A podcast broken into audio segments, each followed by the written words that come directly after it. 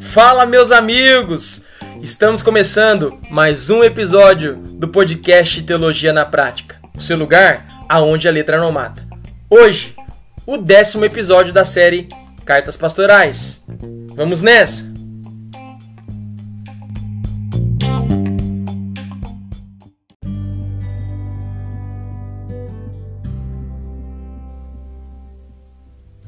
Fala, meus amigos! Vamos então retomando a nossa jornada das cartas pastorais. E hoje, mais especificamente, a primeira carta de Paulo a Timóteo, no capítulo 4, neste décimo episódio. Esses dias têm sido dias com bastante tarefas, bastante compromissos com estudos e ministrações na igreja local. Mas cá estamos nós para dar continuidade na nossa jornada. Esperamos que possamos voltar com a nossa agenda semanal da, das publicações dos nossos episódios. É sempre um privilégio imenso tê-lo conosco, é sempre um privilégio imenso poder gravar e permitir com que você tenha acesso a um conteúdo bíblico na qual nós procuramos sempre ter como compromisso absoluto a verdade de Deus. Então, como o de sempre praticado, eu peço para que você abra sua Bíblia na primeira carta de Paulo a Timóteo. Hoje nós vamos iniciar o episódio de número 10 com o capítulo de número 4. Então, abra sua Bíblia comigo. 1 Timóteo capítulo 4, você que vai fazer anotações, não deixe de pegar o seu papel, a sua caneta, o seu bloco de anotações, para que juntos possamos aprender e para que você também possa compartilhar com outros. Então, 1 Timóteo capítulo 4, a partir do versículo 1 diz assim: O Espírito de Deus diz claramente que nos últimos tempos alguns abandonarão a fé e seguirão espíritos enganadores e doutrinas de demônios Tais ensinamentos vêm de homens hipócritas e mentirosos, que têm a consciência cauterizada, e proíbem o casamento e o consumo de alimentos que Deus criou para serem recebidos com ação de graças pelos que creem e conhecem a verdade. Pois tudo que Deus criou é bom e nada deve ser rejeitado, se for recebido com ação de graças, pois é santificado pela palavra de Deus e pela oração. Se você transmitir essas instruções aos irmãos, será um bom ministro de Cristo Jesus, nutrido com as verdades da fé e da boa doutrina que tem seguido. Rejeite, porém, as fábulas profanas e tolas, e exercita-se na piedade. O exercício físico é de pouco proveito. A piedade, porém, para tudo é proveitosa, porque tem promessa da vida presente e da futura. O escopo deste décimo episódio é do versículo 1 ao versículo 8 esses vão ser os versículos que serão alvos de nosso estudo desse, desse décimo episódio.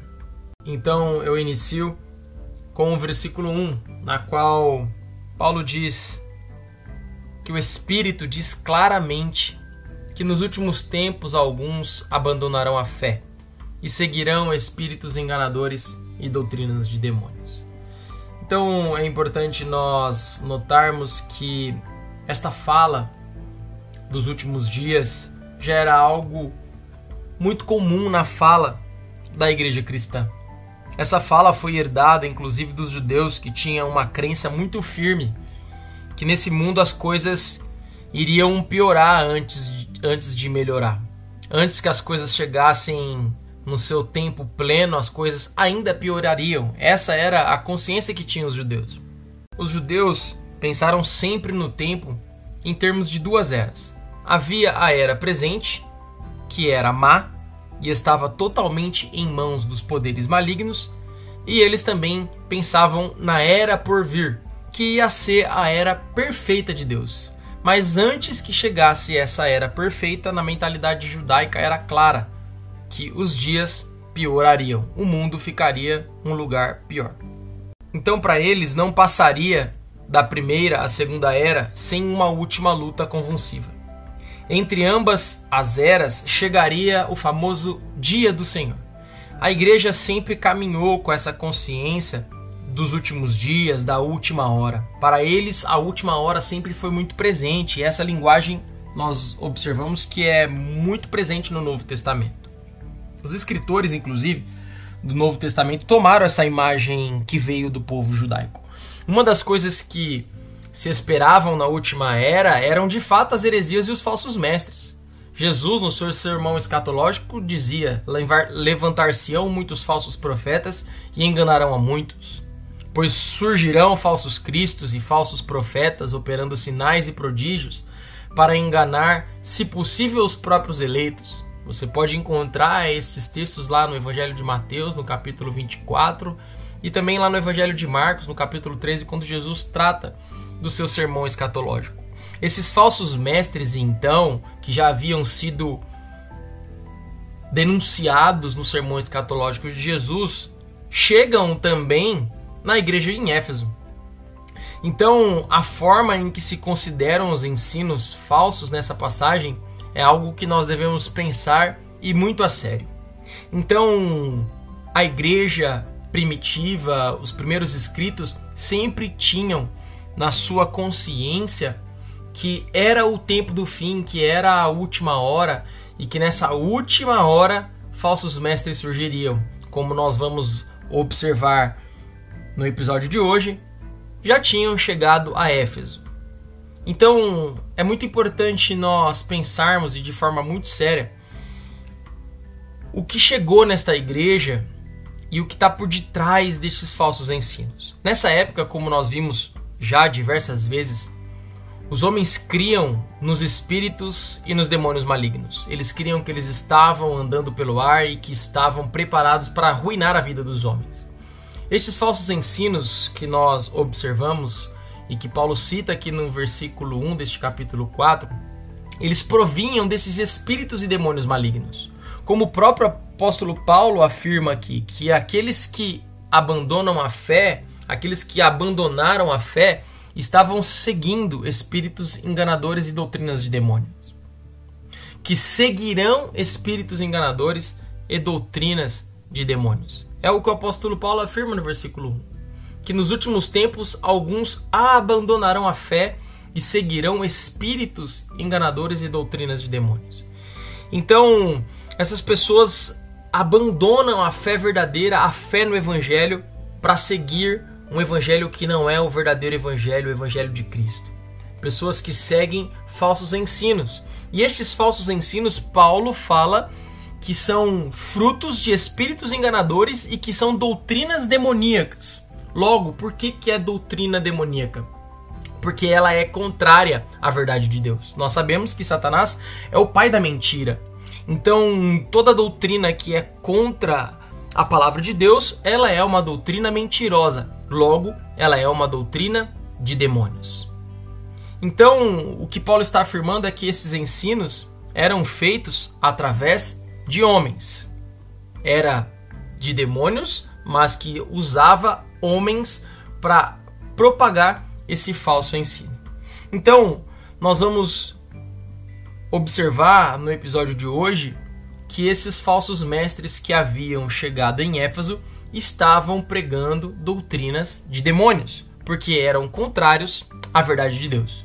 Vale lembrar que também os últimos dias, os dias que antecedem a segunda volta de Cristo, sempre serão dias que vão trazer como característica a apostasia, o abandono consciente da fé, daqueles que um dia puderam provar da presença de Deus e também puderam compartilhar do seu evangelho.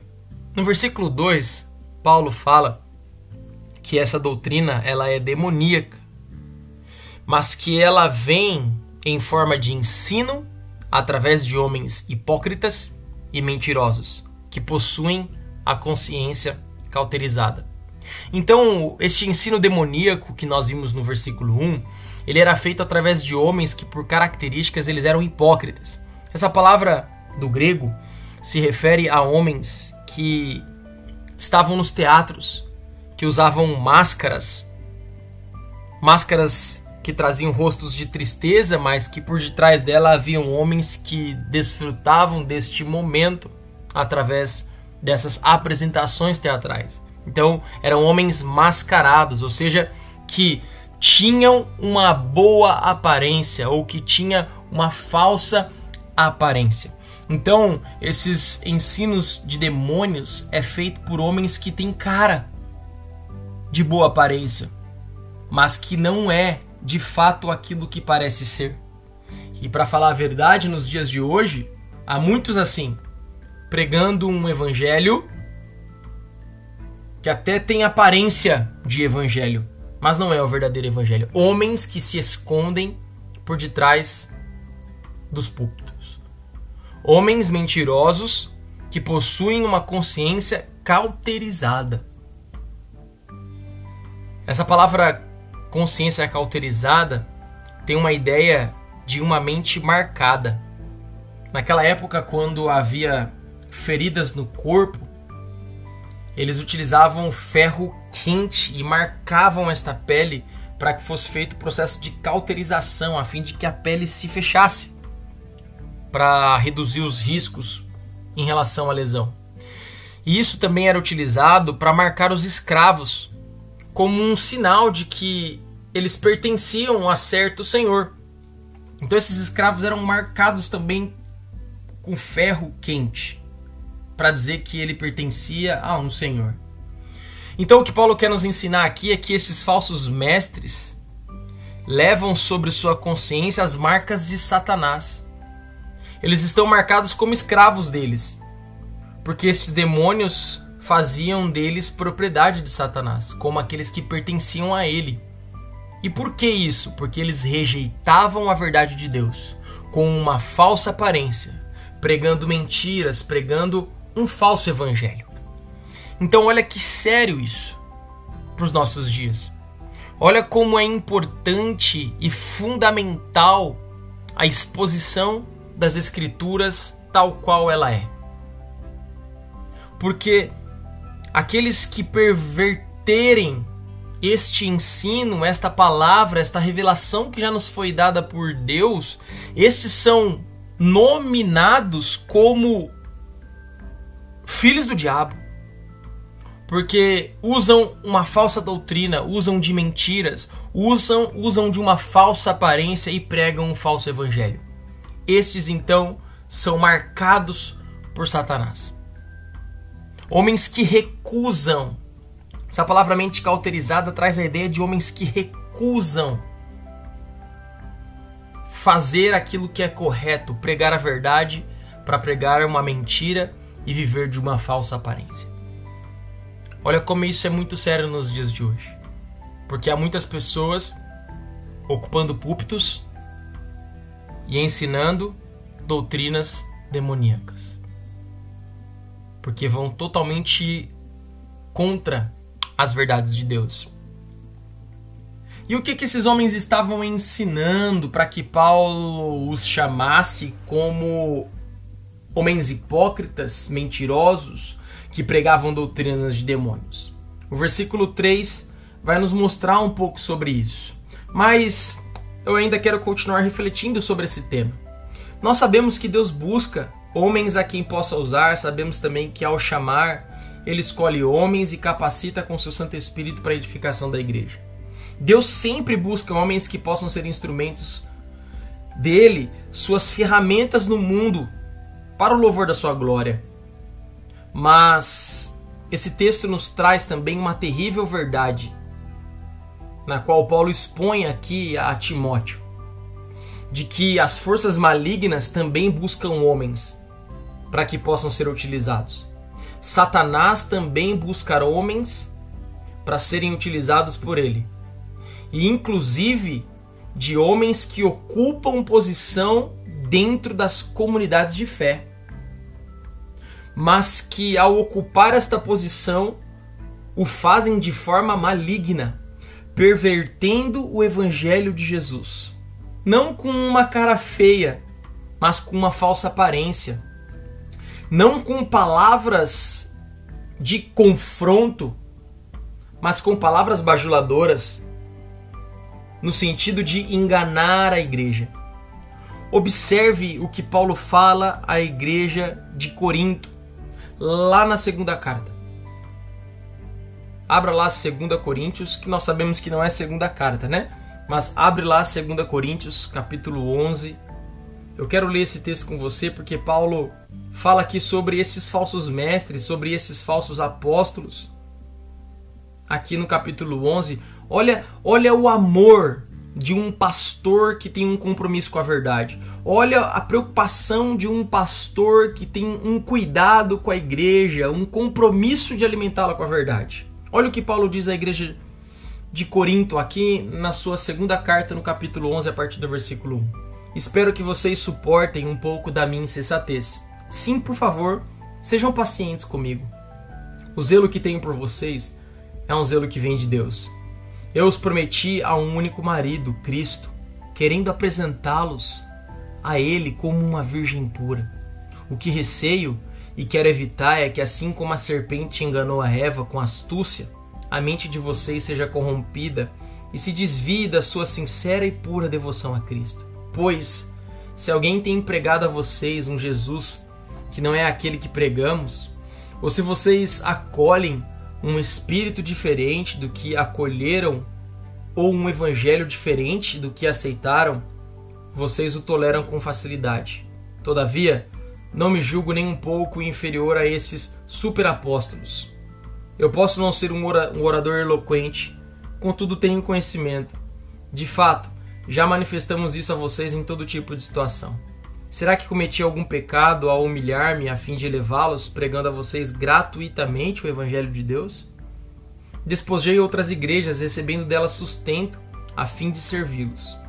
Quando estive entre vocês e passei por alguma necessidade, não fui um peso para ninguém, pois os irmãos, quando vieram da Macedônia, supriram aquilo de que eu necessitava. Fiz tudo para não ser pesado a vocês e continuarei a agir assim. Tão certo como a verdade de Cristo está em mim, ninguém na região da Caia poderá privar-me deste orgulho. Por quê? Porque não amo vocês? Deus sabe que os amo. E continuarei fazendo o que faço, a fim de não dar oportunidade àqueles que desejam encontrar ocasião de serem considerados iguais a nós nas coisas que se orgulham. Pois tais homens são falsos apóstolos, obreiros enganosos, fingindo-se apóstolos de Cristo. Isso não é de admirar, pois o próprio Satanás se disfarça de anjo de luz. Portanto, não é surpresa que os seus servos finjam seus servos finjam ser servos da justiça. O fim deles será o que as suas, as suas ações merecem. Observe aqui comigo a seriedade deste texto. Olha o que Paulo fala desses falsos mestres. Homens que não tinham uma má aparência, homens que tinham boa aparência, homens que tinham eloquência, homens que falavam bem, mas que eram mentirosos, que pervertiam o verdadeiro evangelho de Deus. E Paulo usa esta falsa aparência, inclusive citando o próprio Satanás no versículo 14. Ele fala: não é de admirar, pois o próprio Satanás se disfarça de anjo de luz.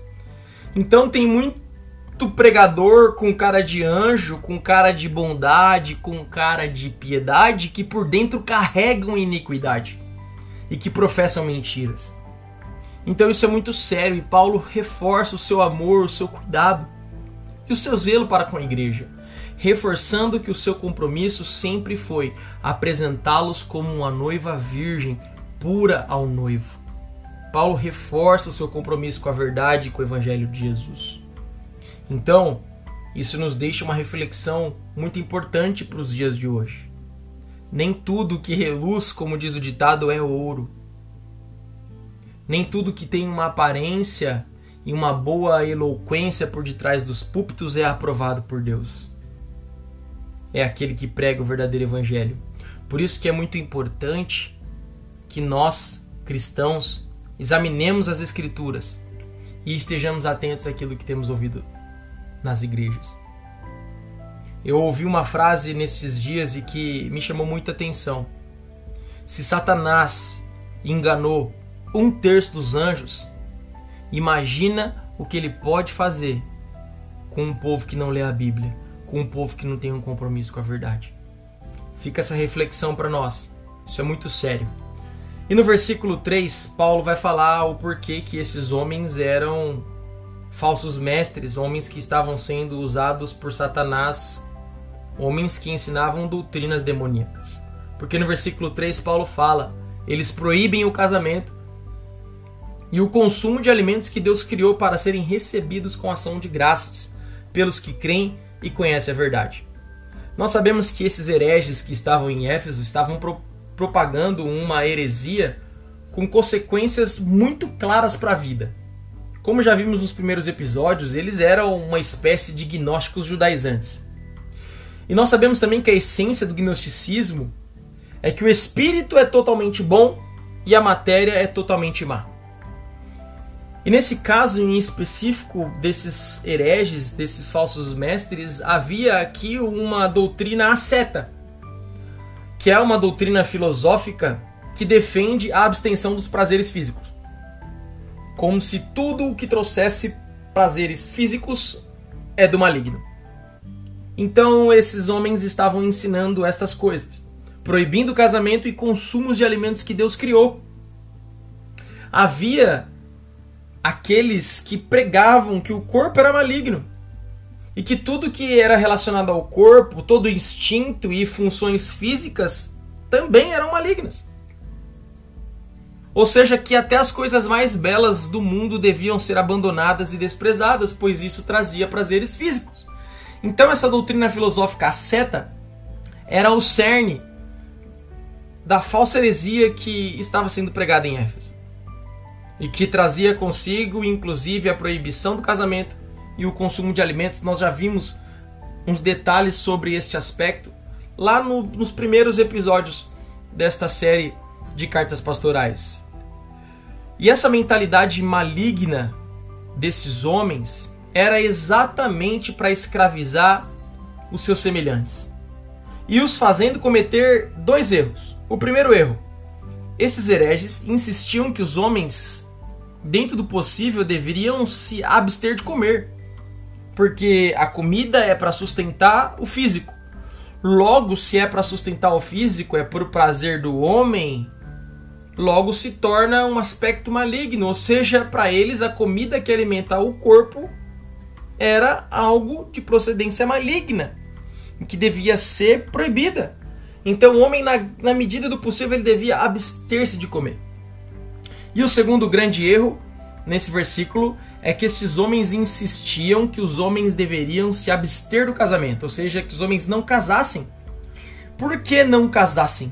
Porque o corpo é uma matéria má, logo os, os instintos gerados por ele também são. E que deviam ser suprimidos por completo. Então eles diziam que o casamento deveria ser abolido. Olha que demoníaca essa doutrina. O casamento nunca poderia ser proibido como doutrina, como evangelho de Jesus. Irineu, no século II, quando fala sobre esses, ele declara assim: que esses homens declaravam que o casamento e os filhos eram de Satanás, e que igualmente eles deveriam se abster de mantimentos provenientes de animais, e com isso arrastavam multidões e estavam ameaçando a igreja em Éfeso. Como que eles podem proibir algo que Deus criou? Os alimentos foram criados por Deus. O casamento é uma instituição divina criada por Deus. E esses ensinos, inclusive, chegaram a um ponto culminante com os monges e os ermitões do século IV. E muitos segmentos, inclusive, até os dias de hoje, continuam reprovando o casamento. Há votos de pobreza, há votos de se abster de comer as coisas boas dadas por Deus. O casamento nunca pode ser proibido, porque é contra aquilo que Deus criou. Paulo deixa claro que tanto o casamento como os alimentos são criação de Deus. Paulo fala, eles proíbem o casamento e o consumo de alimentos que Deus criou. E Deus não só criou, mas que eles devem ser recebidos com gratidão por aqueles que creem e conhecem a verdade. Logo, Paulo está nos ensinando aqui que nós devemos ser gratos pelo alimento e pelo casamento que Deus nos deu.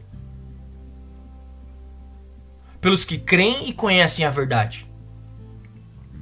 Nós cremos em Deus e cremos na tua palavra e sabemos que ela é a verdade. Sabemos que o casamento foi criado por Deus e que os alimentos são dados por ele, a provisão vem dele. Então logo devemos receber tudo com gratidão. Não deve haver desprezo, muito muito menos proibição para que o homem desfrute disso aqui na terra. Paulo reforça são criação de Deus. O homem não pode proibir aquilo que Deus criou. O homem não, o homem não pode impor estas práticas como obrigatórias para a santificação do homem. Nós sabemos, existem casos de celibato, mas isso é por decisão própria da pessoa. E isso é um dom, porque nem todos possuem a capacidade dada por Deus para o celibato. Mas isso não é uma obrigação. Isso não é um dever. Isso não pode ser proibido como aqueles falsos mestres estavam fazendo.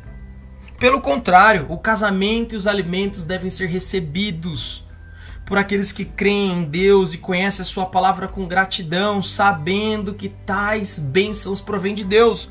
O casamento é uma bênção e desfrutar do casamento é uma bênção. Desfrutar do prazer no casamento é uma bênção. Fora do casamento é pecado. Fato. A Bíblia é clara quanto a isso a fornicação, o adultério, o homossexualismo, tudo isso é pecado e pronto, assim diz a palavra. Mas desfrutar do prazer sexual dentro do casamento é uma bênção e deve ser recebido com gratidão. Nós cristãos deveríamos ser os seres mais felizes da terra por terem casamentos abençoados por Deus, poder desfrutar dele e poder desfrutar do alimento que Deus coloca à nossa mesa. Aqueles homens não podiam proibir tais práticas. Como que um homem pode ter a capacidade de proibir aquilo que Deus criou? No versículo 4 e no versículo 5, Paulo ainda reforça: Pois tudo o que Deus criou é bom, e nada deve ser rejeitado se for recebido com ações de graças, pois é santificado pela palavra de Deus e pela oração. Olha o que Paulo está dizendo: Deus é o criador do mundo. O homem não pode proibir aquilo que Deus criou não pode ser rejeitado, mas deve ser recebido com gratidão, pois é santificado pela palavra de Deus e pela oração. Deus é o Criador do mundo. E nós vemos a palavra lá em Gênesis, inclusive, no capítulo 1, no versículo 31, diz assim: Viu Deus tudo o que fez, e eis que era muito bom.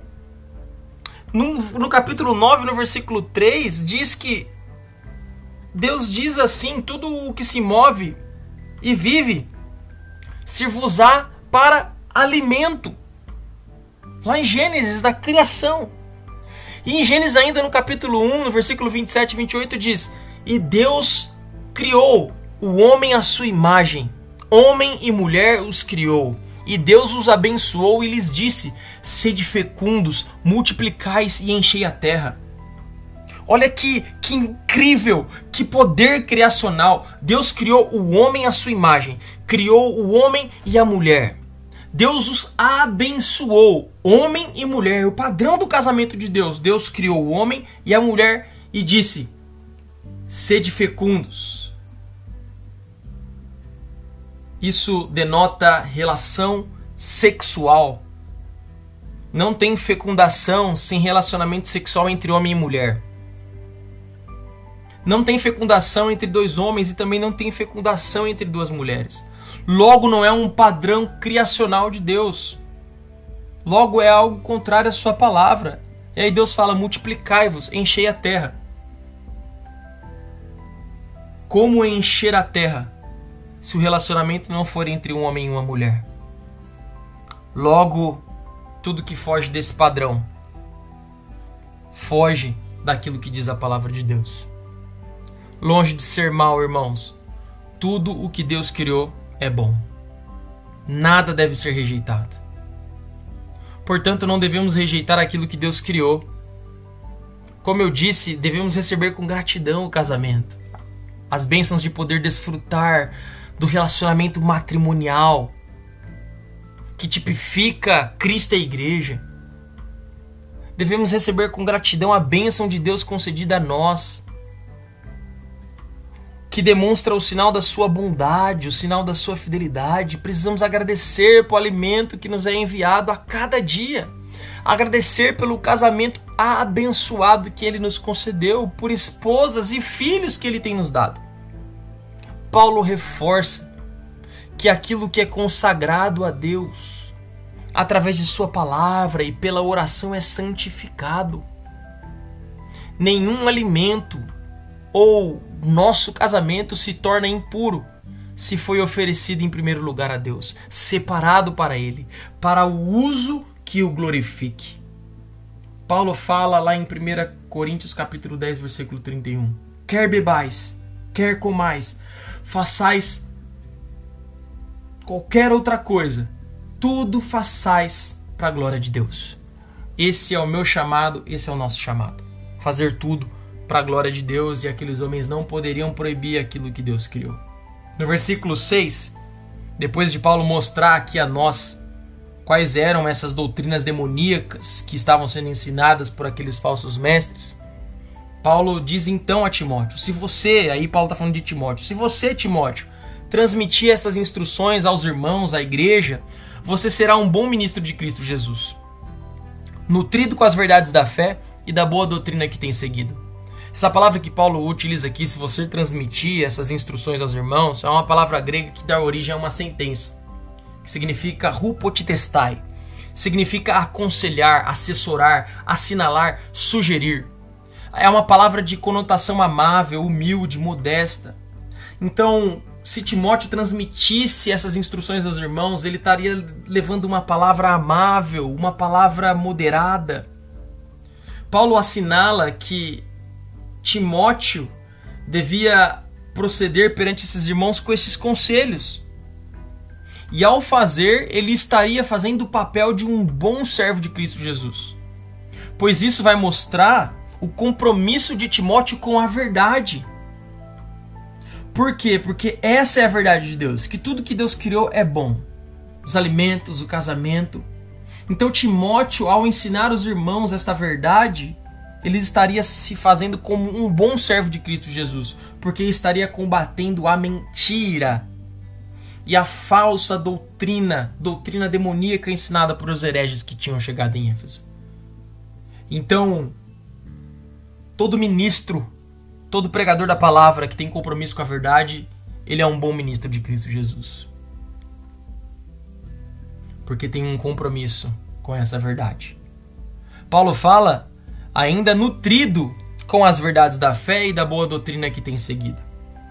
Então, Paulo fala: se você ensinar desta forma, Timóteo, isso vai mostrar que você está nutrido da verdadeira fé e você está seguindo uma boa doutrina. Paulo retrata que a nutrição de Timóteo deve ser pautada na fé e na doutrina. Afinal, ele, Timóteo, só podia dar aos irmãos aquilo que ele tem, então, se Timóteo não se alimentasse da palavra e se ele não se alimentasse dessa fé no Evangelho de Cristo, como que ele poderia ensinar sobre as verdades da fé se não as tivesse? Como ele poderia ensinar a verdade de Deus se não se alimentasse dela? Nós só podemos oferecer aquilo que temos. Então, se nós estudamos a palavra, se nós nos dedicamos na verdade, nós teremos a verdade para oferecer. Então, quem deseja ensinar deve estar sempre apto para aprender, sempre preparado para aprender. Mesmo que sejamos mestres, mesmo que sejamos aqueles que buscam conhecer a palavra, nós devemos aprender todos os dias a conhecer a Cristo, para que nós possamos levar outros a Cristo. Então, se eu quero pregar a palavra, eu devo conhecer a palavra. Paulo fala que o presbítero, o bispo, ele deve ser apto a ensinar. Como ensinar se não antes aprender? Como ensinar se não antes se nutrir com as verdades da fé? Como ensinar a verdade se não conhecê-la?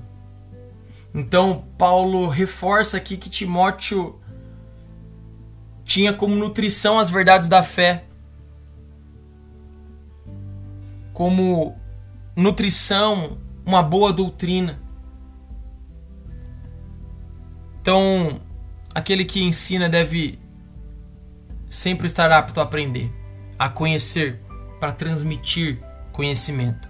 E esse conhecimento que devemos transmitir é a verdade, é a fé, é o Evangelho de Cristo Jesus, é o Cristo Senhor, Salvador, que morreu em nosso lugar pelos nossos pecados, mas que ressuscitou, que venceu a morte e voltará para nos buscar. Foi recebido em glória e virá em glória para nos buscar. Essa é a verdade, é esse o evangelho que tem que ser pregado. O evangelho que nós somos salvos pela graça. O evangelho que leva o homem ao arrependimento. O evangelho que confronta o pecado.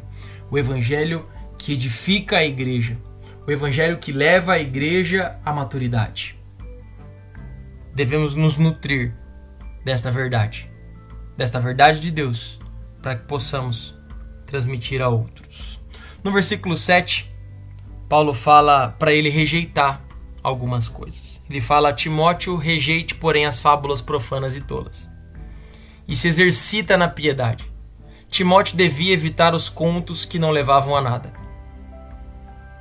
Timóteo deveria evitar as fábulas, que nós já observamos que eram histórias absurdas inventadas por esses hereges mitologias, deuses, falsas histórias, falsas visões. Paulo, inclusive, as considera como profanas e tolas. Em algumas versões vai aparecer como de velhas caducas. Paulo usa aqui, ao tratar velhas caducas, uma figura de linguagem, como se essas fábulas fossem uma forma figurada de se tratar pessoas que acreditavam em qualquer coisa sem questionar o que é uma característica de pessoas idosas que por algum motivo perderam a sanidade. Então Paulo fala: Timóteo rejeita essas histórias inventadas, essas visões inventadas, essas mitologias, esses deuses que não existem, porque isso é loucura. Exercite-se, porém, Timóteo na piedade.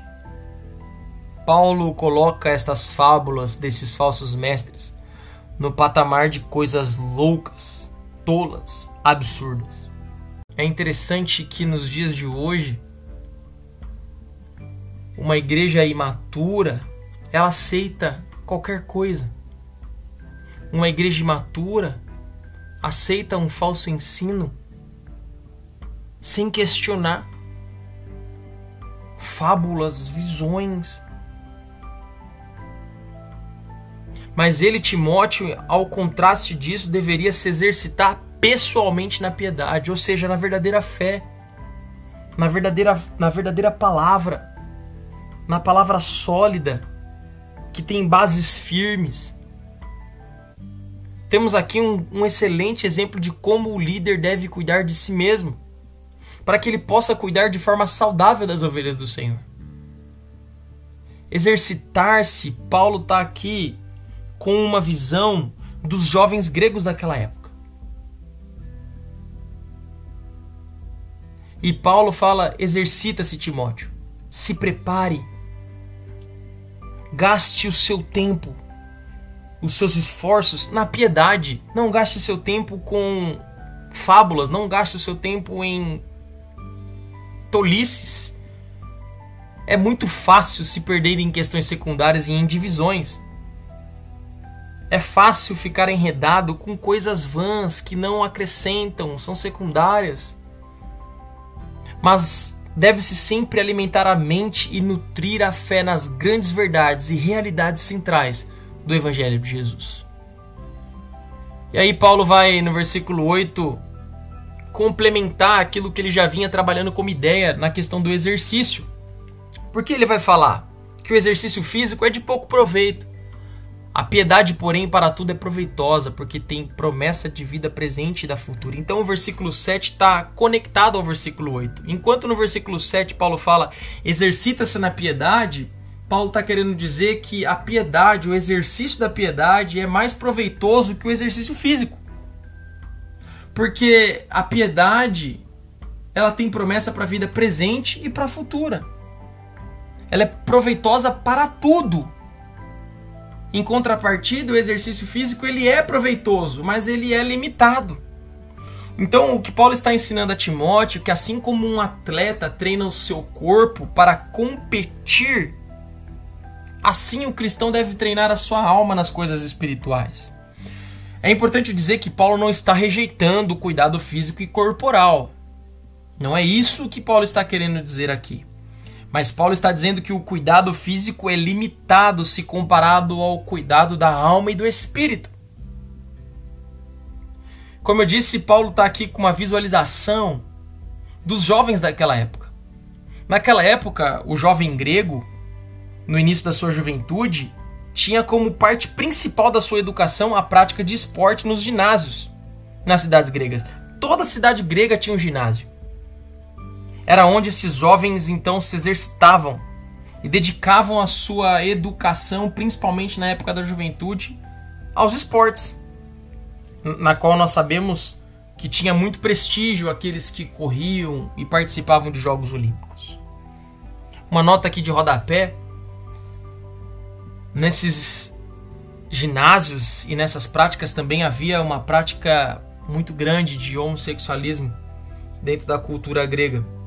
Mas o que Paulo quer trazer aqui como ideia é que, assim como os jovens naquela época se exercitavam bastante a práticas de esportes, Paulo está falando aqui com um jovem Timóteo, para que na sua juventude ele se exercitasse na piedade, na verdade, no ensino, na palavra, na vida devocional a Cristo.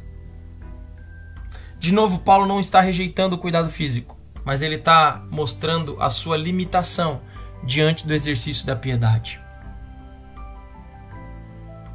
Paulo está aqui mostrando para nós que esse uso, o treinamento corporal, é limitado. Sim, o treinamento corporal, cuidar da saúde é algo, é algo fundamental. É algo bom, mas é limitado diante da piedade porque o exercício físico desenvolve parte do homem e produz resultados que duram pouco tempo, porque o homem exterior ele se desfaz com o tempo. Porque nós sabemos que o corpo perece. Agora, treinar na piedade, treinar na bondade, na vida com Cristo, desenvolve o homem por completo porque faz bem para o corpo, faz bem para a alma e faz bem para o espírito. E muito mais do que um resultado na terra, afeta um resultado na eternidade. O exercício físico faz bem para o homem. O homem ganha tempo de vida por cuidar da saúde, de vida saudável, porque nós sabemos que Todos os dias das nossas vidas estão contadas no livro. Mas cuidar da saúde, e aí tem a parte da responsabilidade do homem, cuidar da saúde faz com que o homem viva bem, viva de uma forma saudável os seus dias na terra. Mas a piedade faz com que ele viva bem a sua vida na terra, mas também o leva para a eternidade. Então, o cristão não é o atleta do ginásio que prepara só o seu corpo, mas ele é o atleta de Deus que prepara o seu corpo, a sua alma e o seu espírito, que deve competir não segundo as regras deste mundo, mas que compete segundo as sagradas letras. Como no movimento da reforma sola escritura, que compete segundo as escrituras com um único objetivo: alcançar a eternidade. Que tremendo. Por isso que Paulo fala: a piedade, porém, para tudo é proveitosa, porque tem promessa da vida presente e da futura. Ela nos faz muito bem, ela é fundamental para nós que estamos aqui na terra, para vivermos uma vida abundante.